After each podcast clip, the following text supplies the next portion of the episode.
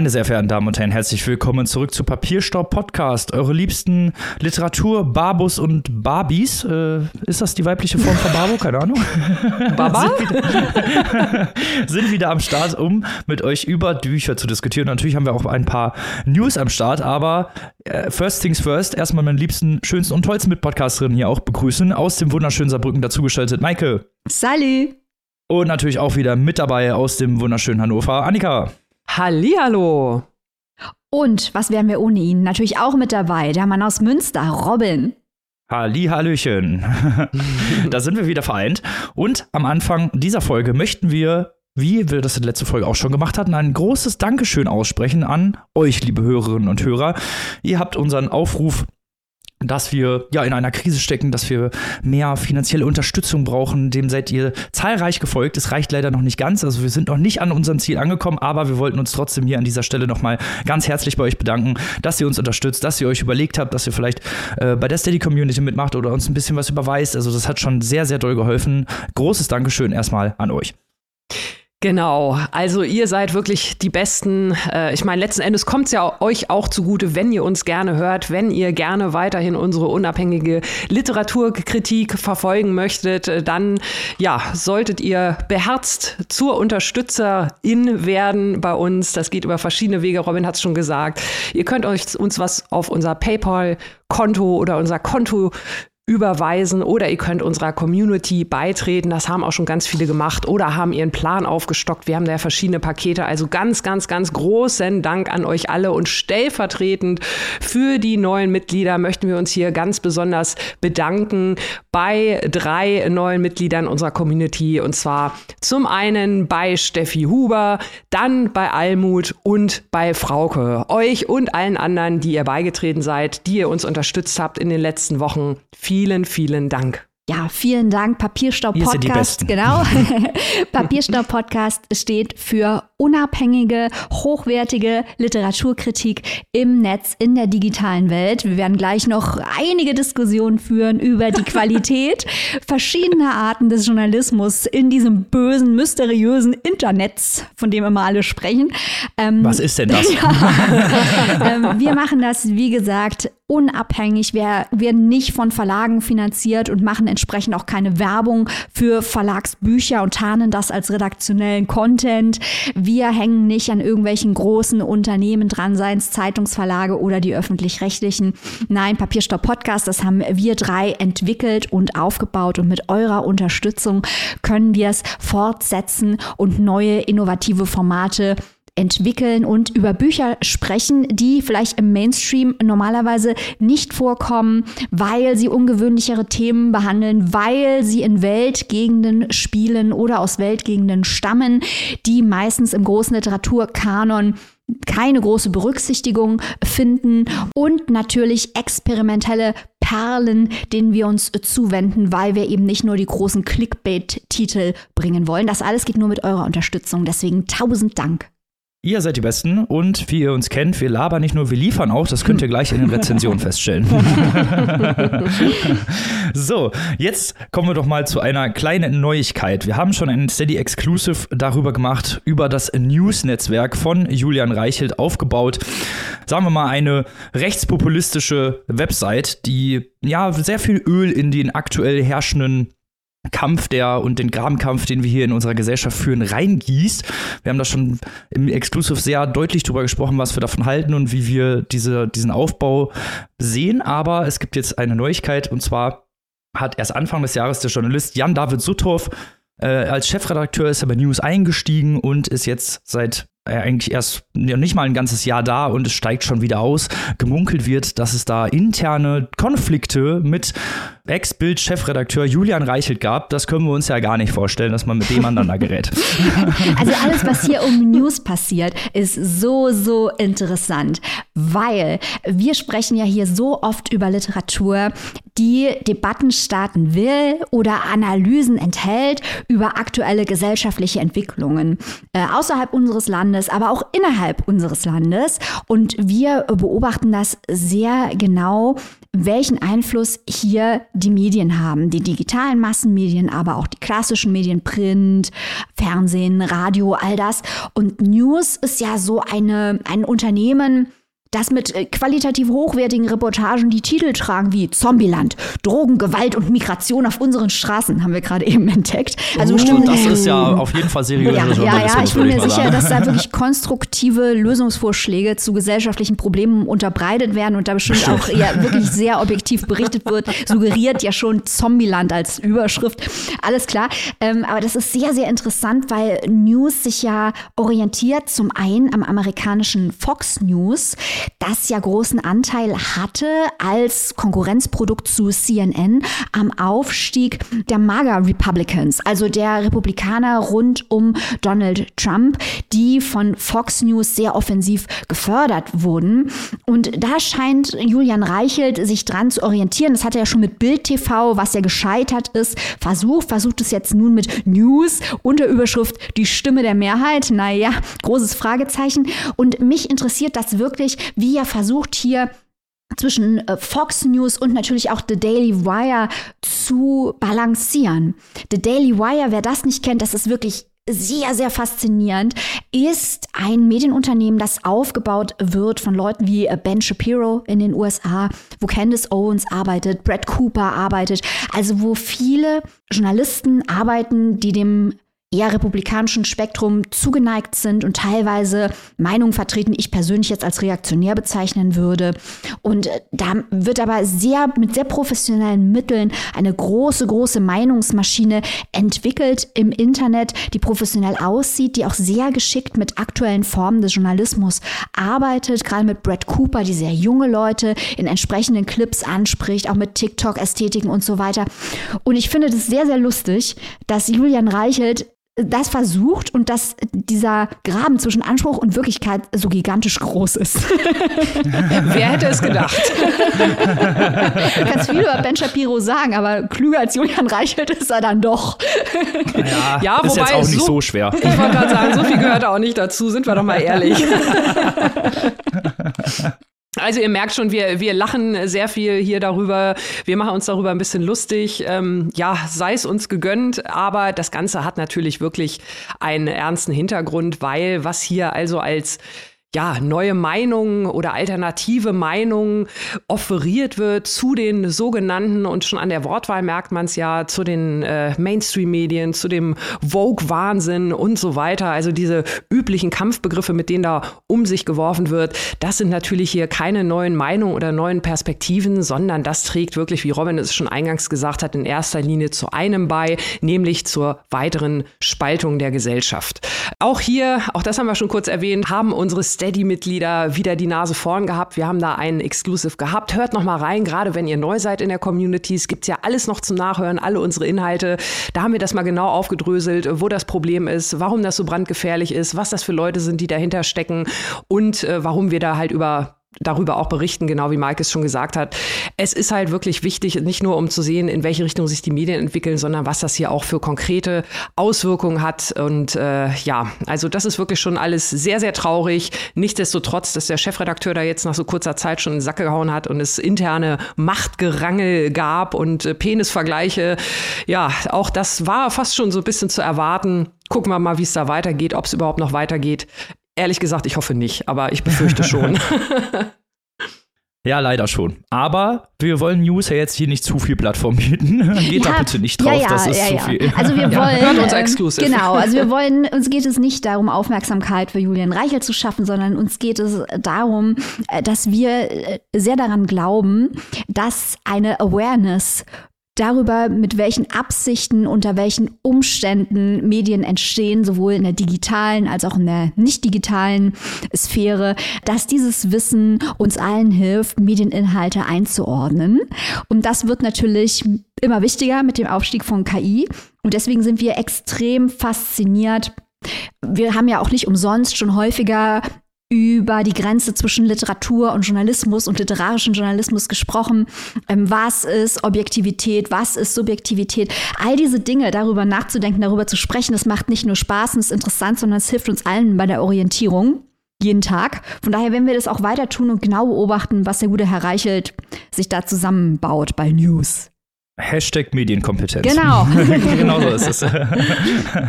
Und wenn wir schon vom digitalen Raum sprechen, lass uns doch direkt mal zum ersten Buch dieser Folge kommen, in dem es auch um Digitalisierungsbooms geht. Und zu Annika, die dieses Buch vorstellt. Ja, ganz genau, denn dieses erste Buch befasst sich genau mit diesen Themen Digitalisierung, digitale Kommunikation. Und wer Papierstopp Podcast schon ein bisschen länger kennt, der weiß, das sind Themen, die wir immer sehr sehr sehr begrüßen, weil natürlich Digitalisierung ein absolutes Megathema ist, weil es natürlich das Internet und die Art, wie wir dort kommunizieren, sehr schnell sehr sehr viel verändert hat. Und deswegen freuen wir uns immer, wenn diese Themen literarisch aufgegriffen werden, sei es als Lebensrealität in einem fiktionalen Roman oder wie jetzt hier vorliegend in einem Sachbuch. Und zwar haben wir jetzt hier Eva Menasse mit ihrem literarischen Essay alles und nichts sagen vom Zustand in der Digitalmoderne. Und da geht es also oder soll es also genau darum gehen, um die zwischenmenschlichen, um die gesellschaftlichen Auswirkungen von digitaler Massen. Kommunikation. Da haben wir natürlich gerne drauf geschaut. Ich habe mich total auf dieses Buch gefreut, aus Gründen, die ich auch gleich nochmal erläutern werde.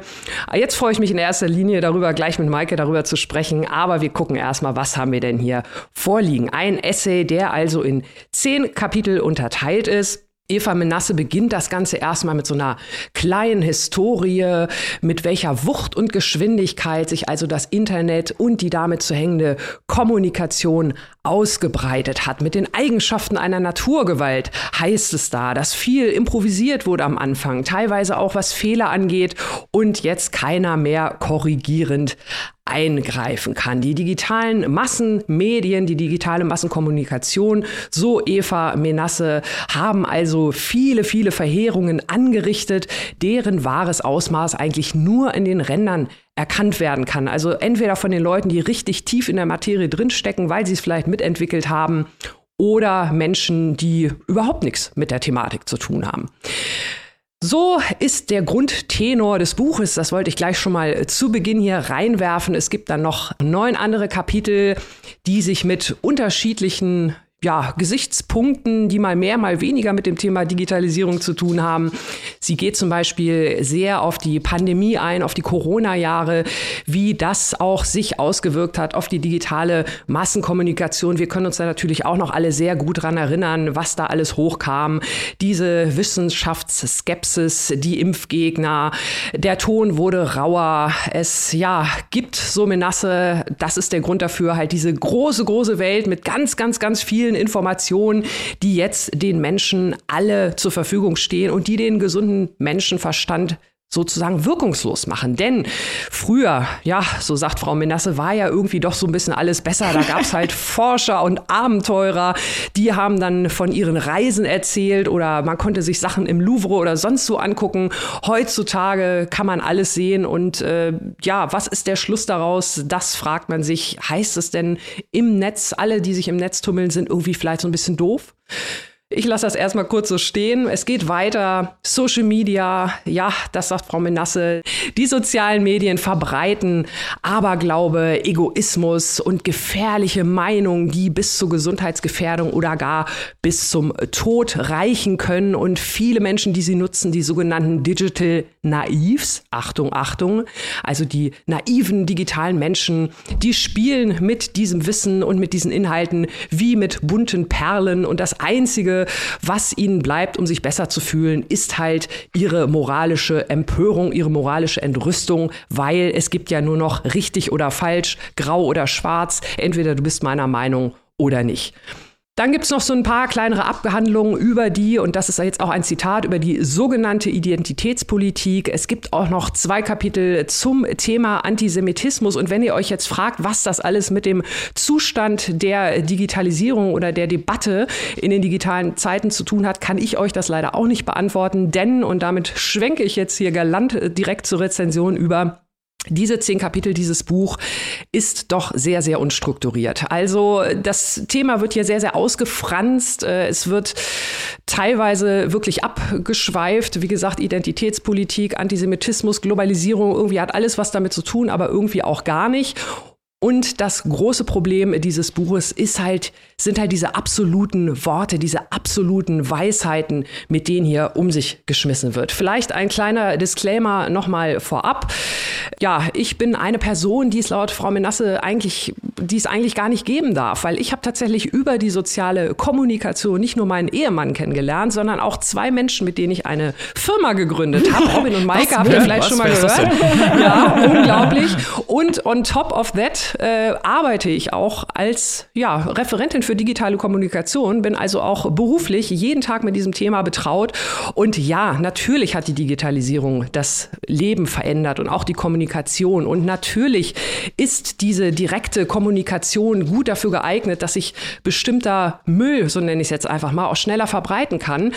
Aber das muss jetzt hier mal an aller Deutlichkeit gesagt haben, digitale Kommunikation besteht eben nicht nur aus irgendwelchen unmoderierten Kommentarspalten von Facebook-Seiten, Bildzeitung und Co. Und das ist der Eindruck, das ist die Basis, auf dem Eva Menasse hier dieses Buch geschrieben hat. Also äh, es wird wirklich hier nur draufgehauen, ähm, was ist das Problem mit den Leuten? Die schnelle Kommunikation ist böse, böse, böse, weil man schreibt ja irgendwas äh, und schickt es sofort ab. Man kann gewisse Dinge aber auch digital anders machen. Man kann das beruflich machen. Es sind unfassbar viele falsche Zusammenhänge hier drin und es liest sich wie ein Boomer-Cringe-Abklatsch auf das Thema digitale Kommunikation. Also ich bin wirklich, wirklich sehr verärgert, was dieses Buch angeht ähm, und teilweise auch schockiert, wenn das der Debattenbeitrag im Jahr 2023 sein soll. Nun bin ich vielleicht ein bisschen voreingenommen, habe ich gerade im Disclaimer geschildert. Maike, du hast ja mitgelesen. Wie siehst du dieses Buch Alles und Nichts sagen? Äh, mein Tipp wäre vielleicht dann mal lieber nicht sagen, wenn man sich nicht so richtig auskennt. Was sagst du? Ja, ihr merkt jetzt an äh, Annikas Frage, die sie mir stellt, dass ihr in der Tat im Internet nur belogen werdet, weil Annika natürlich weiß, wie ich das finde. Denn genauso wie Annika äh, äh, darf es mich natürlich nicht geben. Äh, Disclaimer über mich. Ich habe diesen Magister in Medienwissenschaft, was ja offenbar auch eine Art der, keine Ahnung, Ent Entsorgungs- oder Müllwissenschaften ist, nach Eva Menasse, weil das ist ja alles nur Quatsch, was da im digitalen Raum passiert, habe ich jetzt hier in dem Buch gelernt. Also auch ich hatte das Gefühl, dass hier mit Begriffsbestimmungen, da geht es schon mal los, sehr schlampig umgegangen wird. Digitalisierung ist die neue Globalisierung kann man so nicht sagen. Und äh, da werden äh, Medienformen, werden unter der Hand in Argumenten gegeneinander ausgetauscht, wenn es um Boulevardisierungstendenzen geht in den sozialen Medien, was nichts anderes ist als das, was Eva Menasse beschreibt, wird nicht gesagt, dass es das quasi in der Boulevardpresse seit Erfindung der Presse gibt. Wenn es um Beschleunigungstendenzen geht, wird nicht gesagt, dass äh, die Kritik an der Beschleunigung ein Kernpfeiler der europäischen Moderne an sich ist. Also diese Kritik gibt es seit dem Jahr 1900. Da wird einfach alles durcheinander geworfen. Da werden digitale Kommunikation Kommunikationsformen mit äh, verschiedenen Formaten, die innerhalb des Internets dann stattfinden, wird nicht durchdacht. Content wird überhaupt nicht unterschieden. Also das gibt das Internet und welche Arten des Contents da gibt, es da gibt, wird überhaupt nicht diskutiert. Also es geht drüber und drunter. Das ist in der Denke und in der Struktur nicht nur unwissenschaftlich, weil es will ja auch keine wissenschaftliche Publikation sein. Es ist einfach von der Argumentation her überhaupt nicht stringent. Es meandert hin und her und die Argumente sind nicht durchdacht und von jeder Seite strahlt mir entgegen, dass hier jemand über etwas spricht, von dem er keine Ahnung hat. So, mhm. dann der nächste Punkt äh, mit dem Disclaimer und der Voreingenommenheit und warum ich dann an dieser Stelle stehe.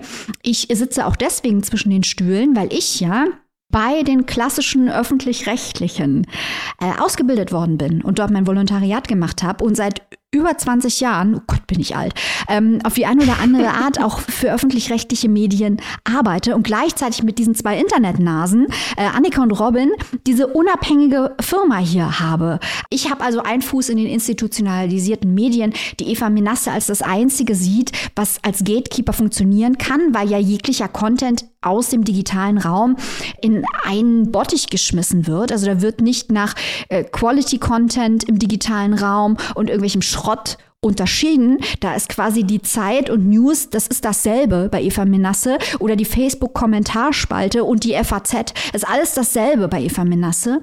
Und beides hat doch seine Berechtigung. Was ich aus diesem Buch rausgelesen habe, und da sind wir wieder bei dem, was du zum Thema Boomer Cringe gesagt hast, Annika, ist, dass hier jemand, der aus den klassischen Medien kommt, und wie gesagt, ich habe gar nichts gegen die klassischen Medien. Ich komme selbst aus den klassischen Medien.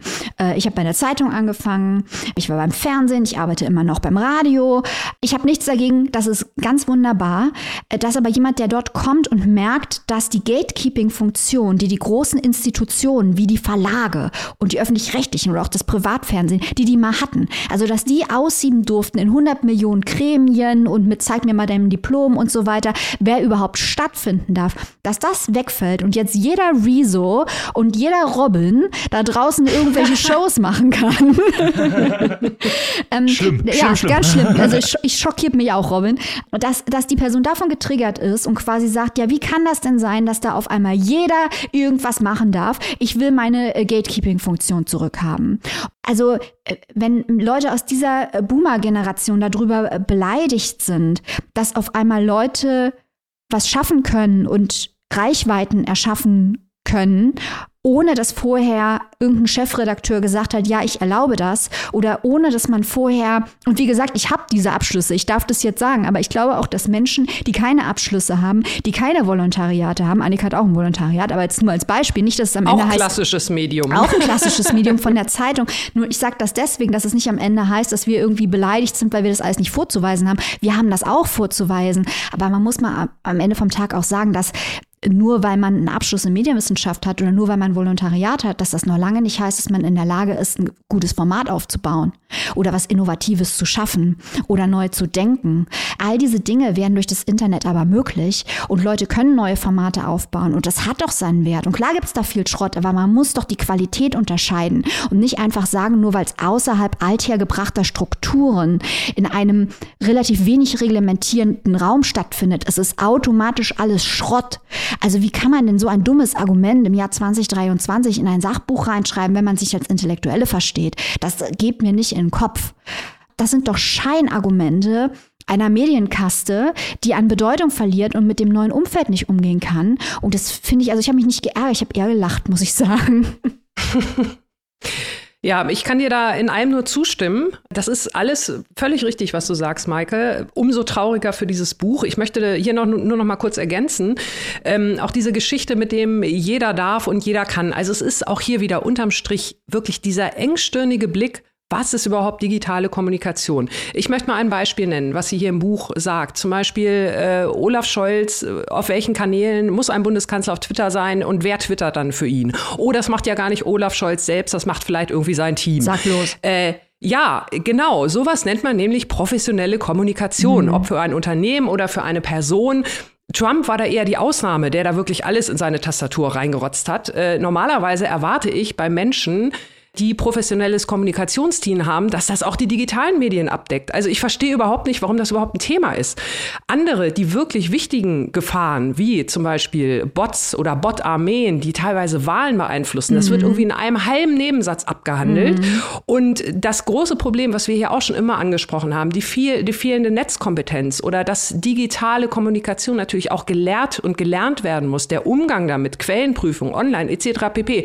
Das wird in zwei Sätzen im ganzen Buch irgendwie mal abgehandelt. Ja, ja, Netzkompetenz muss gelernt werden. Das war's dann. Bumm. Also wer sich hier irgendwelche Ideen, äh, weiterführende Debatten, vielleicht auch mit Lösungsansätzen oder Vorschlägen äh, erhofft hat, leider hier komplette Fehlanzeige. Also die Beispiele, die ich gerade genannt habe, das war's dann auch schon. Und dann wird hier, Maike, das hast du ja auch schon gerade gesagt, was hier für Themen vermischt und vermengt werden. Ne? Mhm. Also äh, teilweise, das eine Beispiel möchte ich hier gerne nochmal nennen. Da sagt also Eva Menasse, die Klimakleber, junge Generation, oh. die sich da oh. auf die Straße kleben. Ne? Also man kann ja inhaltlich von diesen Aktionen halten, was man will. Aber die machen das ja und das sollte doch eigentlich selbstverständlich sein, um eben diesen Protest aus der digitalen Welt auch in die analoge Welt zu holen, um die Leute direkt in ihrer analogen Lebenswirklichkeit mit den Problemen, die sie sehen und auf die sie aufmerksam machen möchten, zu konfrontieren.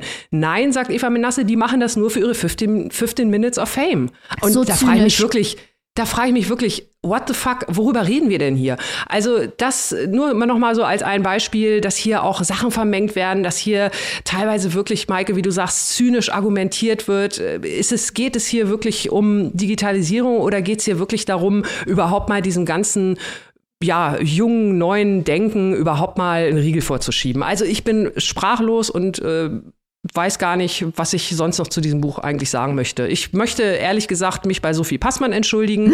Das hatten wir hier vor ein paar Wochen, das Sachbuch, äh, da haben wir auch ziemlich draufgehauen. Äh, dagegen war das also wirklich absolute Empfehlung, wenn ich das jetzt hier dagegen lese.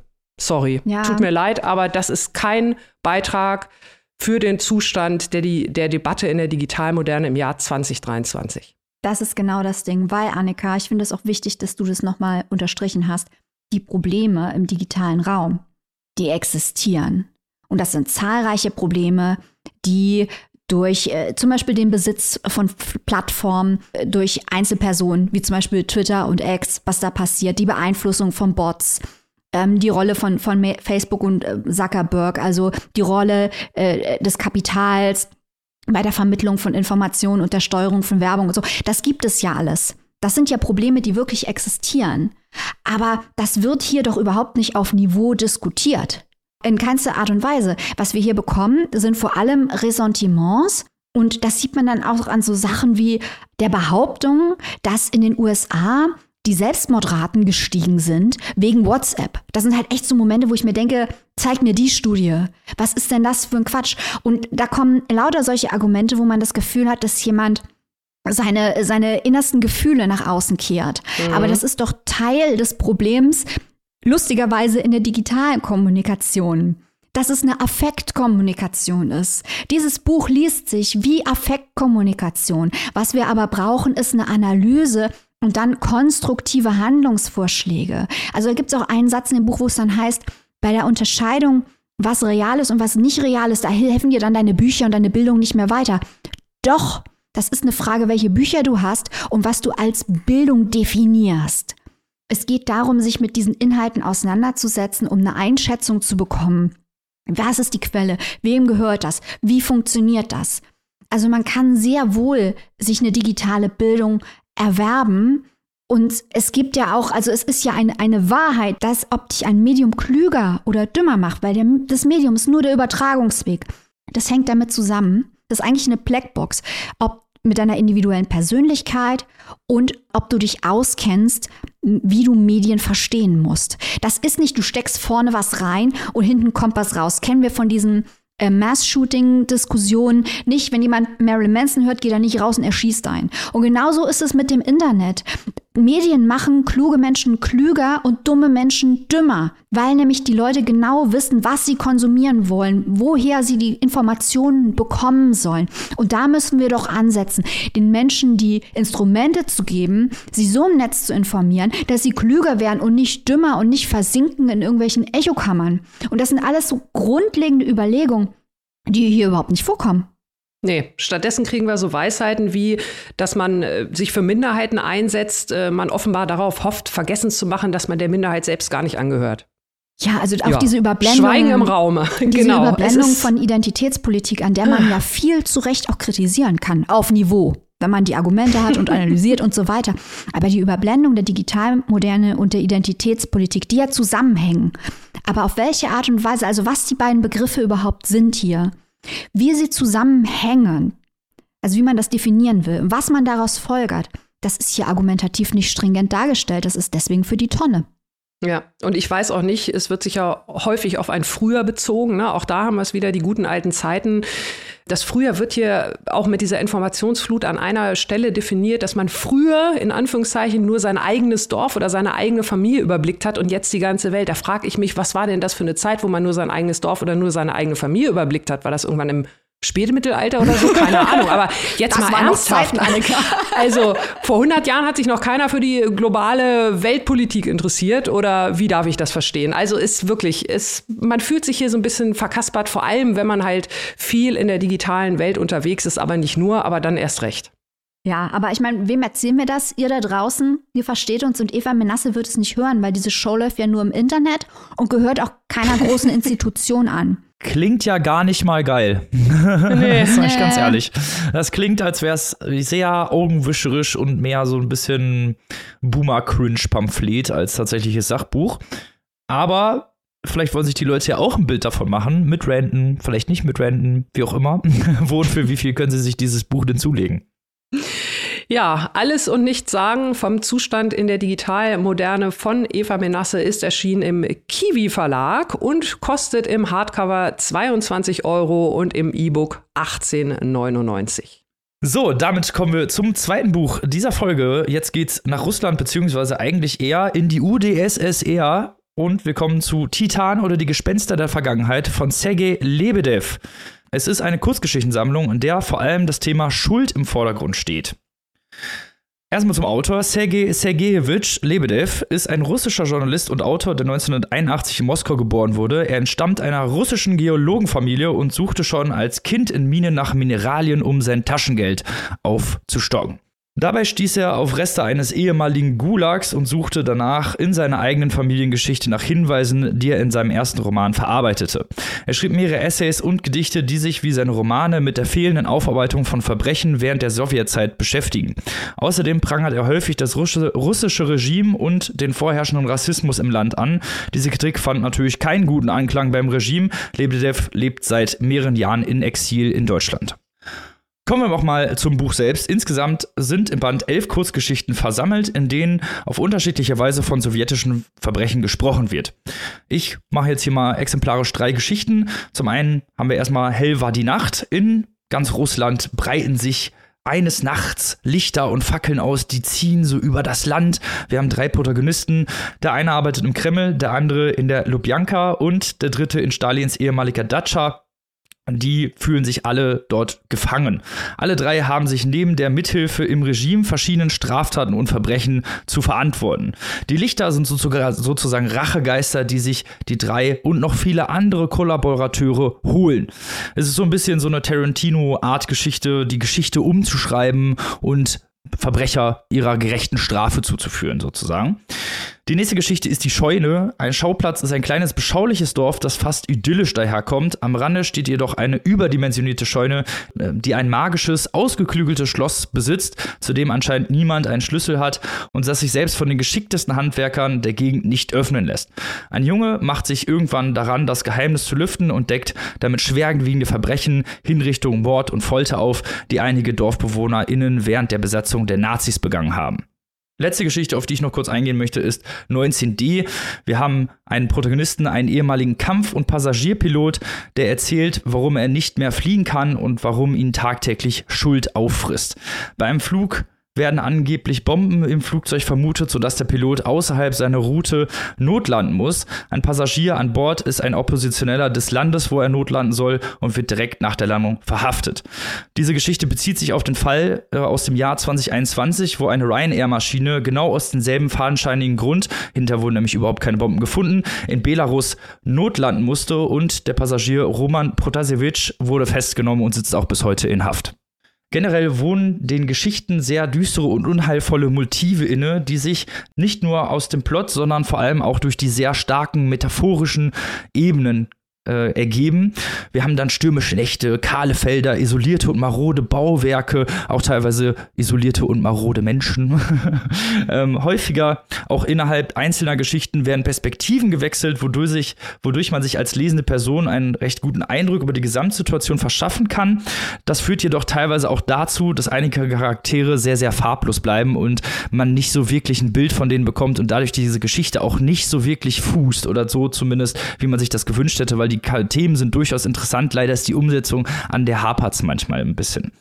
Häufig wird äh, ein Setting erstellt, das auf den ersten Blick wenig Spannung bietet, jedoch eigentlich immer versteckte Gräueltaten unter den Mauerwerken und in den Erinnerungen der Protagonistin zu finden sind. Lebedev sagt selbst in einem Interview, dass viele abergläubische Geschichten durch die fehlende Aufarbeitung der Sowjetzeit entstanden sind, äh, womit das Volk eine Art Ventil hat, um damit umzugehen. Und Sergei Lebedev benutzt diese Art abergläubischen, mystischen Geschichten auch hier immer wieder, oder beziehungsweise eher die mystischen Elemente, sagen wir es mal so, benutzt er immer wieder in seinen Geschichten, um diese Gräueltaten und diese Verbrechen und auch die Schuld, die sich diese Menschen auf sich gelastet haben, zu beschreiben. Äh, wir haben dann natürlich Sachen wie Denunzierung, Verfolgung durch den Staat bzw. den KGB, Beteiligung an Mord, Brandschatzung und Inhaftierung unschuldiger Personen. Äh, es schwankt immer oder es hat auch immer mal wieder Motive von so magischen Realismus und es hat auch eine sehr, sehr starke Naturästhetik. Also ganz viel Natur wird hier gezeigt oder beziehungsweise häufig wird die Natur benutzt, um die Innensicht der Protagonisten zu zeigen. Das hat mir eigentlich sehr gut gefallen, aber leider muss ich sagen, ist ja dieses ätherische Erzählen, man, es ist fast schon sehr ätherisch, wie diese Geschichten erzählt werden und durch diese häufigen Perspektivwechsel bekommt man eben einfach nicht so einen wirklichen ja, den, den Kern der Wurzel, sagen wir es mal so. Also bei vielen Geschichten, ich, das sind elf Geschichten und ich kann mich vielleicht gerade noch so an fünf erinnern und ich habe das Buch erst vor zwei Tagen zu Ende gelesen. Also das ist keine gute Sache und ich finde, da hat, ist Herr Lebedev so ein bisschen übers Ziel hinausgeschossen. Ähm, und leider ist auch der Plot immer derselbe. Es geht immer um dasselbe Thema. Es sind dann andere Verbrechen sozusagen. Also es sind nicht immer dieselben Verbrechen, die gezeigt werden, aber es ist doch häufig sehr, sehr ähnlich miteinander und ein, einige Geschichten, also wenn ich die gerade so Revue passieren lasse in, in meinem Kopf, dann glaube ich, ähm, ja, fallen auch viele ineinander. Also dann kann man die ganz schwer voneinander unterscheiden. War das jetzt in der Geschichte, war das jetzt in der Geschichte? Also das hat mir nicht so gut gefallen. Aber ich war ja auch nicht der Einzige, der es gelesen hat. Annika, wie hat es dir denn gefallen?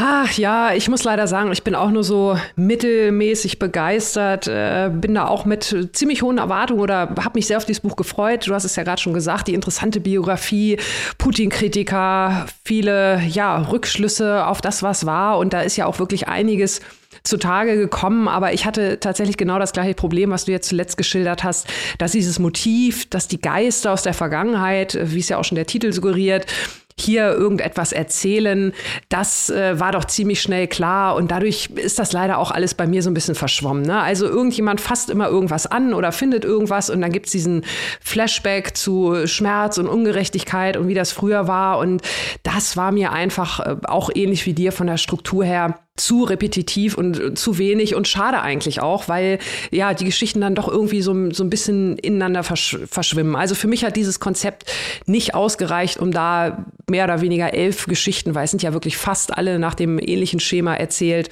äh, da zu tragen. Was mich auch noch so ein bisschen, ich hatte auch so ein bisschen sprachlich Probleme. Es gibt sehr, sehr viele Aufzeichnungen, also teilweise seitenweise Aufzeichnungen über Gegenstände, die zum Beispiel einen Müllberg ausmachen oder die von jemandem angeguckt werden. Also also wirklich, das geht dann Kuckucksuhr, Aschenbecher, Blechgießkanne, Lampenschirm, mhm. Nagel, zwei Liter Kanne und so weiter und so fort. Jeweils noch mit einem Adjektiv davor.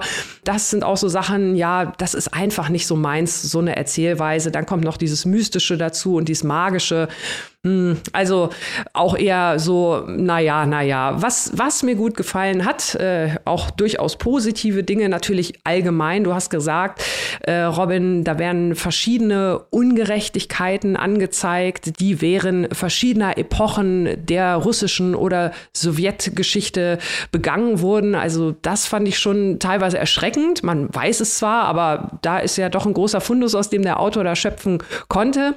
Und was ich interessant fand, war äh, zum Beispiel bei der titelgebenden Geschichte Titan, die mir eigentlich so mit am besten gefallen hat, wie er dann auch die Themen Schrift oder Sprache damit reinrührt. Also wo es auch darum geht, gar nicht nur, was sagt man, sondern auch, was schreibt man, wie kann man Geschriebenes dechiffrieren. Da geht es um einen Mann, der auch in einem Gulag war. Äh, ja, was hat er da hinterlassen für Aufzeichnungen? Ist das wirklich nur ein Roman, Liebesroman oder gab es da vielleicht in der Vergangenheit oder nach seinem Gulag-Aufenthalt noch irgendwie andere Möglichkeiten? Möglichkeiten, wie er sich da ja, weitergeben konnte. Ich will jetzt nicht zu viel spoilern, deswegen rede ich hier natürlich bei einer Kurzgeschichte, ist das nicht so leicht, so ein bisschen verklausuliert. Das hat mir gut gefallen. Da gab es noch eine zweite Geschichte, das kurze I, wo es auch darum geht, wie man Schra Sprache oder Schrift auch fälschen kann, was man damit anrichten kann. Das waren interessante Aspekte. Aber wie gesagt, insgesamt fand ich es halt von der, von der Auswahl her der Geschichten doch leider aus den genannten Gründen etwas unglücklich, weil genau wie du geht es mir jetzt auch so, dass ich denke, hm, vielleicht habe ich doch unterm Strich, auch wenn kleine Parameter anders sind, drei bis fünfmal die gleiche Geschichte gelesen. Und das ist dann einfach schade am Ende des Tages. Ja, ist richtig. Ähm, vor allem, also diese Rachegeister-Geschichte ist ja total interessant und so, ne? Aber das wäre halt ein Topic gewesen für eine einzige Geschichte und nicht für fünf oder für zehn oder wie auch mhm. immer. Weil ich habe jetzt extra welche ausgewählt, die jetzt nicht von außen zumindest nicht so gleich klangen, aber im Endeffekt ist es halt genau wie du sagst, das, wir haben immer wieder diese, dieses selbe sehr repetitive Plotkonstrukt und leider auch ästhetisch. Also es ist ja ästhetisch ja. eigentlich immer gleich. Also die, die Geschichten unterscheiden sich ästhetisch voneinander kaum. Es gibt da manchmal, wie gesagt, Perspektivwechsel. Da wird vom Ich in die Er-Sie-Perspektive äh, oder in die Du-Perspektive teilweise sogar gewechselt. Aber das ist auch das Einzige, weil die Ästhetik ist immer dieselbe. Es ist immer diese Naturbeschreibung, ist auch immer diese, diese Aufzählungsmechanik, die du auch gerade schon angesprochen hast, Annika. Ähm, die gibt es in ganz, ganz vielen Geschichten und da äh, war zu wenig Neues in den einzelnen Stories, so dass sich jetzt die so, also dass sie sich so markant voneinander unterscheiden würden, dass man hinterher sagt, ja, okay, ich habe jetzt elf Kurzgeschichten gelesen und nicht eigentlich weiß ich nicht, vier Kurzgeschichten, die an verschiedenen Orten spielen. Mhm. Weil so hatte, so das Gefühl hatte ich, dass halt ganz viele ineinander greifen und du hast es auch schon gesagt, die verschwimmen halt sehr stark und das war auch tatsächlich bei der Rezension oder wo ich mein Skript hier geschrieben habe, habe ich gemerkt, die greifen wirklich ineinander und es war ganz schwierig, die Sachen distinkt voneinander zu unterscheiden und zu sagen, ah ja, das war Ne, hier, das war der Protagonist dieser Geschichte und nicht der anderen Geschichte und das ist da passiert und nicht da. Ähm, das sind leider Dinge, die finde ich, gerade bei Kurzgeschichten müssen die doch schon sehr distinkt voneinander unterscheidbar sein, äh, damit sie gut sind. Und das ist leider hier eben nicht der Fall. Und wir reden ja hier nicht von, von interessanten Tropes, wie zum Beispiel, keine Ahnung, Heinz Strunk das macht in seinen Kurzgeschichten, mhm. was wir dann lieben, so diese Banalität des äh, Alltags, nenne ich es mal, oder diese Alltagssprüche, ähm, das äh, ist spaßig, äh, aber die sind so distinkt voneinander, dass man sie unterscheiden kann. Und das kann man hier bei Lebedev halt leider einfach gar nicht. Ja, und, und es geht ja besser. Also die Idee ist ja gar nicht schlecht. Äh, nur hier leider halt wirklich nicht, nicht so zufriedenstellend umgesetzt, wie ich es mir erhofft hatte. Als Gegenbeispiel möchte ich mal nennen, hatten wir auch schon hier im Podcast Church Ladies von Disha Pila. Mhm. Maike, du erinnerst dich bestimmt auch. Da hatten wir ja auch relativ ähnliche äh, Themen äh, gut zusammengehalten, aber halt unfassbar mit, mit viel mehr Varianz erzählt einfach. Ne? Also das ist halt das, was dem Buch hier leider so ein bisschen fehlt. Ja, genau. Interessantes Konzept, leider die Umsetzung nicht ganz so gelungen. Genau, wenn die Leute jetzt aber sagen, äh, macht nichts, Lebedev ist einfach ein guter Erzähler, der genau meinen Geschmack trifft und der kann mir auch gerne mehrfach äh, so ähnliches erzählen. Was können diese Leute zu böse? was, was können die Leute tun, um hier zum Buch greifen zu können? Ja, das sage ich doch gerne. Ach. Titan oder die Gespenster der Vergangenheit von Sergei Lebedev ist im S. Fischer Verlag erschienen, circa 300 Seiten lang, 25 Euro in der Hardcover-Variante und 19,99 Euro als digitale Version. Übersetzung hat Franziska Zwerg gemacht. Jetzt kommen wir zum letzten, but sicher not leasten Buch dieser Folge. Wir reisen nach Chile und haben jetzt einen Roman hierbei von einer queeren Ikone. Ich freue mich schon ganz besonders, mit Maike jetzt darüber sprechen zu dürfen. Ja, endlich ist es soweit. Wir kommen zum Highlight dieser Show. Durchhalten hat sich gelohnt. Was lange währt, wird gut. genau, denn wir feiern jetzt den chilenischen Künstler, die queere Ikone, wie Robin schon zu Recht sagte, und Aktivisten Pedro Lemebel. Äh, ihr sagt jetzt vielleicht, wer ist das denn zum Teufel? Ja, das ist tragisch, äh, dass dieser Mann bislang nur in Lateinamerika ein absoluter Held und bekannt ist und nicht in Europa. Aber wir werden das jetzt gemeinsam ändern, indem wir über sein Buch Torero, ich habe Angst reden. Lemebel äh, war ein wirklich faszinierender, mutiger Charakter und hat angefangen äh, als Autor, also er hatte auch andere Kunstformen erarbeitet, aber als Autor hat er angefangen, indem er Chronikas geschrieben hat. Ähm, hybride Textgattung mit vielen sozialen Themen. Er hat zum Beispiel über Armut geschrieben, über sozial stigmatisierte Menschen, über AIDS und Tengo Miedo Terrero, also das Buch, über das wir hier sprechen, wird häufig als sein einziger Roman bezeichnet. Aber Lemebel selbst sagt, er wisse gar nicht so genau, ob das nicht auch eigentlich eine Chronika ist. Da gibt es einige Verbindungen zu seinem Leben. Worum geht's in dem Buch? Der hauptgeschichtliche Fokus ist der versuchte Mordanschlag auf den chilenischen Diktator Pinochet im Jahr 1986. Dieser Anschlag hat wirklich stattgefunden und der Text erzählt die Geschichte einer alternden Travesti, die sich in einen jungen Studenten verliebt, der Teil der marxistischen, leninistischen Guerilla ist, die eben diesen Anschlag auf Pinochet verüben. Jetzt fragt ihr euch, was ist äh, eine Travesti oder ein Travesti? Ein Travesti ist eine Person, die bei der Geburt als männlich identifiziert wird, aber im Laufe des Lebens eine weibliche Genderidentität entwickelt, ohne aber eine Transperson zu sein. Also eine ganz spezielle Genderidentität. Wir wollen da jetzt nicht ins Detail gehen. Ich wollte nur sicherstellen, dass wir hier die Hauptfigur richtig identifizieren, denn im Text hat diese Figur keinen Namen und wird nur genannt La Loca del Frente. Übersetzt im Deutschen äh, die Tunte von der Front. Über die Bezeichnung Tunte reden wir später noch. Also hier, wir nennen es Travesti, die Figur.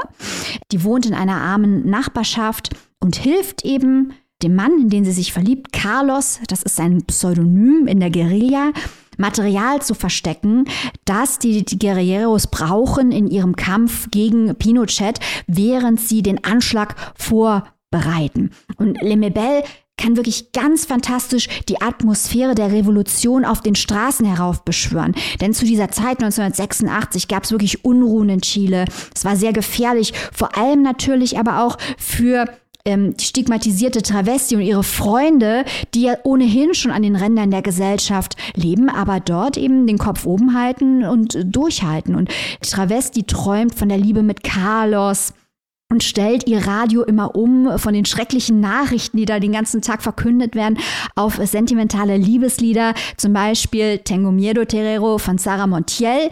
Daher auch der Titel des Buches Torero, ich habe Angst. Das nimmt unterschiedliche Bedeutungen im Rahmen des Textes an. Und die Travesti, die sucht Schönheit in ihrer Kleidung und sie bekämpft den Hass, der ihr entgegenschlägt und auch das Alter, das ihr auf das Gemüt schlägt. Und die Art und Weise, wie Lemebel hier die Würde dieser Person herausstellt, angesichts auch des Leids, und auch die Entschlossenheit dieser Person, glücklich sein zu wollen, die Schönheit feiern zu wollen, schöne Dinge erleben zu wollen, das ist wirklich ein, ein Denkmal für die queere Community, für die sich Lemebel ja auch selbst so furchtlos eingesetzt hat. Und da sind wunderschöne zärtliche Szenen drin zwischen der Travesti und Carlos bei einem Picknick, beim Geburtstag von Carlos, an einem Strand. Und das sind wunderschöne Darstellungen von queerer Liebe mein Spanisch ist nicht gut genug, um hier ins Original reinzuschauen, gerade weil hier viele Slang-Ausdrücke drin sind. Hier kommen wir nochmal auf die Tunte zurück. Ihr habt jetzt vielleicht den Begriff Tunte gehört und habt gedacht, um Gottes Willen, hier werden queere Menschen beleidigt. Nein, man muss diesen Text in historischer Perspektive lesen und natürlich immer im Hinterkopf behalten, dass Lemebel ja selber ein queerer Mensch war, der für andere queere Menschen gekämpft hat. Hier sind sehr, sehr viele Ausdrücke im Buch, die wir als beleidigend für die queere Community auffassen würden, die hier aber natürlich literarisch eingesetzt werden, als Provo Provokation gegenüber der Mehrheitsgesellschaft, als Provokation auch gegenüber den Menschen, den Pinochet-Anhängern, den Reaktionären, die die queere Community unterdrücken wollen. Und es ist auch eine, eine Wiederaneignung eine Art der Selbstbestimmung, wie diese Begriffe hier eingesetzt werden in diesem sexuell auch sehr expliziten Buch, das wirklich es vor sich herträgt, dass es eben äh, die Gefühle der Menschen, äh, der Reaktionäre, die die queere Community klein halten wollen, natürlich vollkommen ignoriert. Und nicht nur die Sprache ist hier anspruchsvoll mit dieser Mischung aus ganz hochpoetischer Straße und eben Straßensprache, sondern die Erzählung ist auch in einer seltsamen dritten Person, die immer so ein bisschen changiert. Und wir haben eine Gegenüberstellung zwischen der Geschichte zwischen Carlos und der Travesti und der Ehe von Pinochet und seiner Frau, die natürlich sehr kontrastiv dargestellt werden. Jetzt habe ich hier schon viel erklärt. Ich bin ganz begeistert von diesem Buch. Robin, wie hat es dir gefallen? Ja, mir hat dieses Buch sehr, sehr gut gefallen, von der ersten Seite an. Ich war total direkt drin, mega begeistert. Man muss auch sagen, das Buch ist jetzt nicht leicht lesbar. Es ist kein Buch, was man so wegschmökert, abends einfach mal so entspannt hinsetzen. Nein, das ist ein Buch, mit dem man arbeiten muss. Ein Buch, das von einem etwas auch verlangt, mhm. weil es mit sehr vielen Metaphern um sich wirft. Ich liebe ja diese Metaphern, die Pedro äh, Lemebel hier einarbeitet. Diese Tiermetaphern, der wird dann von Falkenblick und Luchsaugenwimpern gesprochen und so. Also das sind Sachen, die habe ich äh, selten so gelesen und das hat mich sehr, sehr beeindruckt und auch diese Hingabe, diese Hingabe an die Charaktere, an die äh, Umsetzung dieser Charaktere hat mir sehr, sehr gut gefallen, weil die doch sehr plastisch wirken. Also die kriegen so schnell ja, einen Hintergrund, eine Wurzel auch bei den Lesenden selber im Kopf. Genau eigentlich zum Kontrast zu Lebedev, was ich vorhin gesagt habe, hatten wir hier, hier wirklich sehr gut ausgearbeitete Charaktere und die Dynamiken zwischen den auch wunderschöne Szenen, die hier gezeigt werden. Aber es ist natürlich auch ein sehr ernsthaftes Werk, weil man sieht, ähm, wie Pinochets Regime, überall ist Armee auf der Straße, alles funktioniert nicht wirklich, ständig fällt der Strom aus, es wird ständig sich ja, gegenseitig abgeschossen sozusagen oder es gibt ständig irgendwelche Scharmützel. Also auch wirklich eine sehr ja, turbulente Zeit und natürlich auch sehr gefährlich für äh, der Travesti, also auch für, die, für die, den Protagonisten ist das ja alles mega gefährlich, weil die Homosexualität total verpönt und trotzdem dieses divahafte Verhalten, das ist ja sehr emanzipatorisch. Dieser ganze mhm. Roman ist extrem emanzipatorisch, weil er sich gegen, glaube ich, jede jegliche Form dieser gesellschaftlichen Despektierlichkeit, die diesen ähm, Menschen außerhalb der äh, Gesellschaft anheimfallen, sich auflehnt dagegen und das mit Sprache macht und teilweise eben auch deswegen dieses Wort Tunte, was es eigentlich nimmt und in was Positives verwandelt. Es wird hier so als Marker benutzt, um sich gegenseitig zu beschreiben und auch um das zu entstigmatisieren, diesen Begriff. Und das hat mir sehr, sehr gut gefallen, wie auch Lemebel hier diese Sexszenen, du hast es ja gerade schon angesprochen, die sind sehr, ja, emotional aufgeladen und das gilt eigentlich auch für den ganzen Text. Es ist alles sehr emotional, aber auch sehr schön bildlich zusammengefasst. Das hat mir, also das hat mich wirklich sehr berührt. Ja, also ich muss auch sagen, dass diese Geschichte jetzt mal ganz unabhängig von der historischen Bedeutung, weil dieses Buch ist ja zweifellos für die queere Literatur eins von großer historischer Bedeutung und auch in der mhm. ästhetischen. Umsetzung sehr innovativ durch genau die Dinge, die wir jetzt gerade besprochen haben, nämlich wie Begriffe eingesetzt werden, wie Metaphern eingesetzt werden, wie sexuell explizit ähm, diese Beziehungen sind. Da ist auch eine Szene drin, wo man wirklich über den Konsent diskutieren könnte, zum Beispiel. Mhm. Ähm, mal ganz davon abgesehen, fand ich auch, dass dieses Buch sehr Fahrt aufnimmt. Also ich war am Ende war ich so gespannt, werden die jetzt Carlos kriegen, werden sie die Travesti kriegen, was wird passieren? Also das funktioniert auch einfach als so ein atemloser, spannender Roman und halt diese tief traurige, melancholische Liebesgeschichte. Also es ist ein Buch, wo man das, das böse Wort wichtig mal wirklich angebracht ist, aber das auch als Literatur, als spannende, immersive Literatur ganz toll funktioniert, finde ich. Ja, absolut, absolut. Äh, es hat so viele, also ich, ich könnte ich hätte am liebsten hier 15 Zitate reingebracht, wie toll diese Sprache ist und wie gut diese Metaphern auch funktionieren und wie auch wie gut auch diese Dynamik untereinander gebaut wird und auch diese Nebenstory, diesen Nebenplot nenne ich es mal zwischen Pinochet und seiner Frau, das hat mir auch sehr gut gefallen, dieser Kontrast, der immer gezogen wird und auch was Pinochet selber denkt und was seine Frau über ihn denkt, das sind wirklich sehr sehr plastische, interessante Bilder gewesen, die einem sofort, die einen sofort anspringen und es wird alles auch so ein bisschen verklärt durch die Metaebene und das hat mir auch sehr gut gefallen, diese sehr starke Fiktionalisierung der Geschichte. Das ist ein Roman, den kann man nicht so locker weglesen, aber genau das ist das Geile daran, dass es eben nicht so Nachmittagsliteratur ist. Das stimmt. Und das Perfide hier ist ja auch, und ich meine hier perfide sehr positiv, äh, dass Pinochet und seine Frau eigentlich der Comic Relief sind. Also mhm. wir haben diese, diese Gefahr und wir haben die Erniedrigung äh, der die Travesti ausgesetzt ist. Und wir haben diese äh, Liebe, die nicht gut gehen kann. Und wir fiebern damit. Und der Comic Relief sind eigentlich immer Pinochet und seine Frau. Die Frau ist die ganze Zeit am Schnattern. Pinochet ist immer so halb am Dösen. ähm, und die, die beiden sind einfach, einfach nur stumpfe Idioten, natürlich sehr gefährlich auch, die Brutalität ähm, wird auch gezeigt und die Kaltschnäuzigkeit.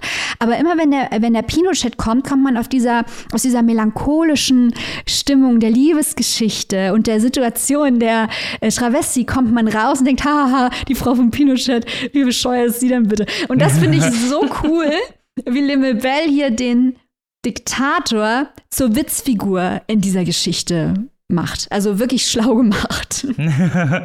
ja, und auch sehr humorvoll, das Buch, finde ich, an ganz vielen Stellen. Also ist es, ist es trotz dieser emotional aufgeladenen Situation sehr lustig. Also auch wie, wie da ähm, die Freunde beschrieben werden, ja. Das hat mir sehr, sehr gut gefallen. Und auch, wo, wo der Protagonist selber herkommt, der kommt ja, er wurde ja, also der hat ja ein Trauma, ein ganz, ganz schlimmes mhm. Trauma, was er als Kind erlebt hat. Und äh, sein Vater, der ihn zum Militär machen wollte und deswegen ist er geflohen. Und auch diese äh, Traumata, die ja eigentlich verarbeitet wurden, aber die er natürlich trotzdem mit sich rumträgt, das hat mir sehr gut gefallen. Auch wie das verarbeitet wurde, eher so fast in so einem Nebensatz, aber genau dadurch hat man, finde ich, einige Verhaltensmuster ein bisschen mehr verstanden. Ja, also das ist wirklich so ein Buch, wo man aufgrund der Geschichte und aufgrund der Sprache auch wirklich stundenlang drüber reden könnte und viel mhm. analysieren könnte. Allein schon diesen, diesen Travesti-Begriff. Also wir haben ja länger drüber nachgedacht, wie wir diese Figur benennen wollten, weil ich wollte wirklich die Figur nicht als die Tunte bezeichnen, weil ich nicht nicht weil ich das kritisiere, dass die Figur so heißt in dem Buch. Lemebel darf das.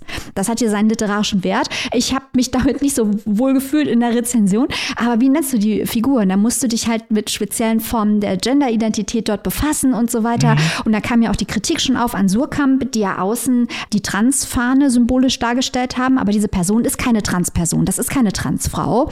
Und das sind wahnsinnig interessante, auch kulturelle Eigenheiten und auch Möglichkeiten über äh, Genderidentität nachzudenken. Auch die Schönheit die ja auch gefeiert werden von der Travestie, die Schönheit, mhm. ähm, Genderidentität auszuleben und auch die Freude daran, ihre Identität auszuleben durch schöne Kleider, aber auch durch Sexualität.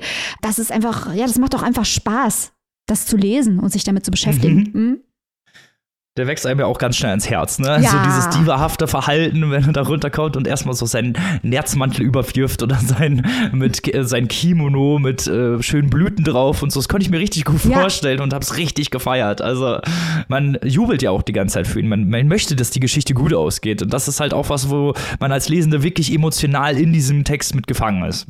Ja, also wirklich. Das können ähm, nur gute Bücher. Richtig. Also ähm, tragisch, dass äh, dieses Buch nicht mehr Aufmerksamkeit bekommt. Ich bin da auch immer so ein bisschen traurig, dass hier am Paratext nicht ein bisschen geschraubt wird. Also warum gibt man dem Ding nicht einfach ein flashy Cover mhm. und legt es auf den Büchertisch? Da würden doch die Leute bestimmt zugreifen, weil das äh, Buch, ähm, das ist wie du sagst, Robin, das ist kein Buch, das es einem einfach macht. Man muss da reinkommen, aber dieses Buch ist es einfach wert. Absolut, absolut. Jetzt erzähl doch unseren ZuhörerInnen mal, wo sie sich dieses Werk zulegen können, was sie definitiv tun sollten. Torero, ich hab Angst von Pedro Lemebel.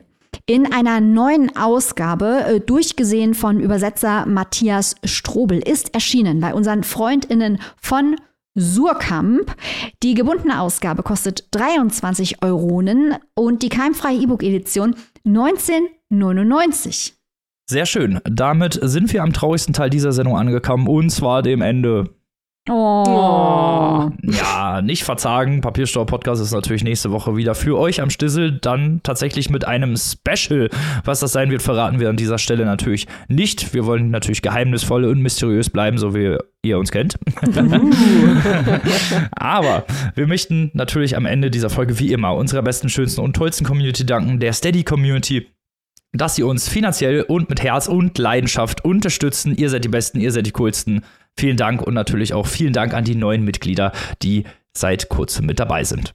Und wenn ihr schon so schön auf Steady rumhängt, dann hört doch unser Gespräch mit Tom Crew an über The New Life, das neue Leben.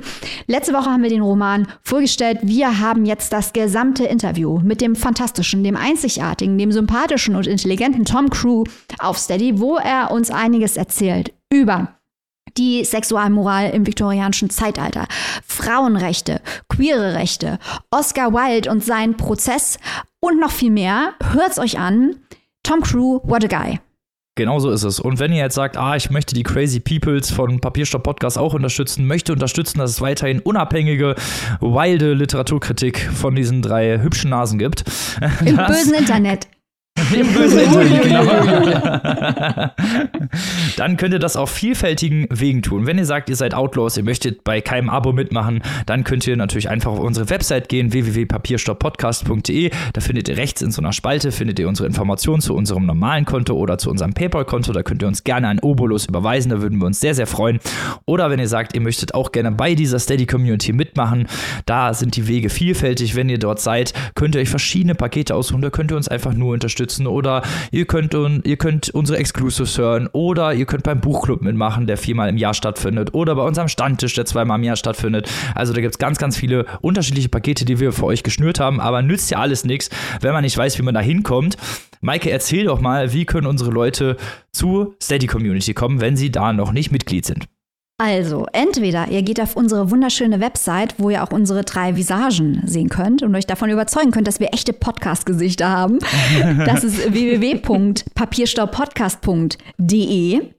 Oder ihr wisst noch aus letzter Woche, Tiger im Weltall, die seht ihr selbstverständlich auf unserer Instagram-Seite, äh, in unserem kleinen Foto von uns drei. Äh, da geht ihr auf Instagram, klickt auf die Bio und äh, da könnt ihr auch auf die Steady-Seite klicken, wie von unserer Website. Verrückt. Oder wenn ihr sagt, nein, da gibt es doch diesen Goggle in diesem Internet, da gehe ich hin, dann geht ihr auf Goggle und gebt dann ein Papierstau und Annika. S-T-E-A-D-Y.